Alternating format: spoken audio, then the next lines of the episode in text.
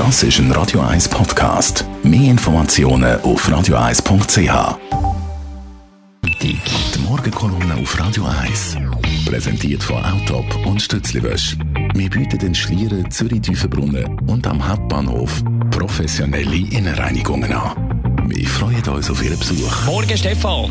Schönen guten Morgen, Marco. 0 zu 4 zurück gegen Luzern. Auswärts Spielabbruch wegen GC Kalten, die da für einen Spielabbruch gesorgt haben, weil sie droht haben, das Spielfeld zu stürmen. Wie hast du die ganze Sache erlebt?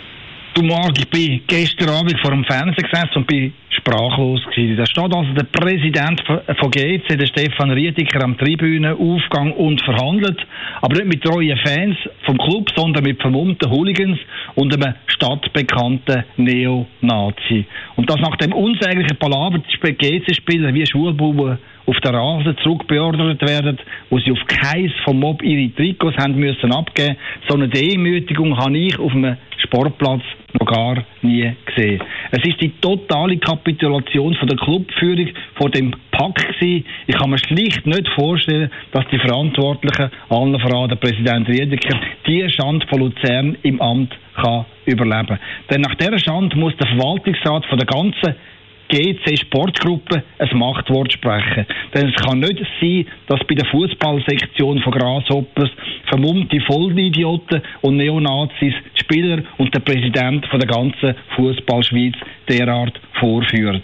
Klar, heute am 10. also in zwei Stunden, wird der GC-Präsident Rietiker vor den Medien stehen und wieder wohlfeile Erklärungen abgeben. Wir müssen mit den Hooligans verhandeln, um so nicht noch mehr Radau können äh, zu verhindern. Ich frage mich aber vielmehr, Herr Rietiker, wie kann es sein, dass die 100 Vermummten überhaupt auf die Tribüne gesessen sind?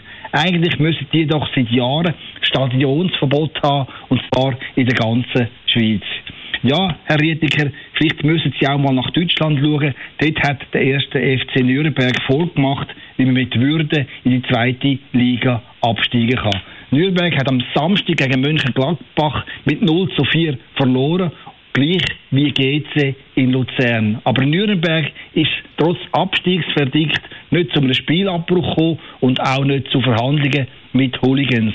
Nein, die Fans vom FC Nürnberg haben nach der Niederlage im vollen Stadion die Fußballhymne You Never Walk Alone angestimmt und Spieler, die gerade abgestiegen sind, die sind mit neuen Libri zurück auf den Rasen gekommen und auf diesen Libri ist in Grossbuchstaben der Auftrag gestanden, nämlich Mission Wiederaufstieg. Das ist Größe, das ist Stil in der bitteren Stunde vom Abstieg. Ja, in der Niederlage, da zeigt sich halt der wahre Charakter von einem Sportverein. Leider aber ist der Charakter bei GC weder bei den Chefs und noch weniger bei den sogenannten Fans vorhanden gewesen.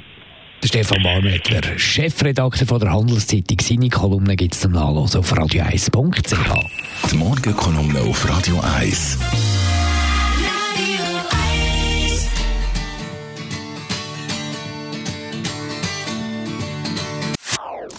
Das ist ein Radio 1 Podcast. Mehr Informationen auf radio1.ch.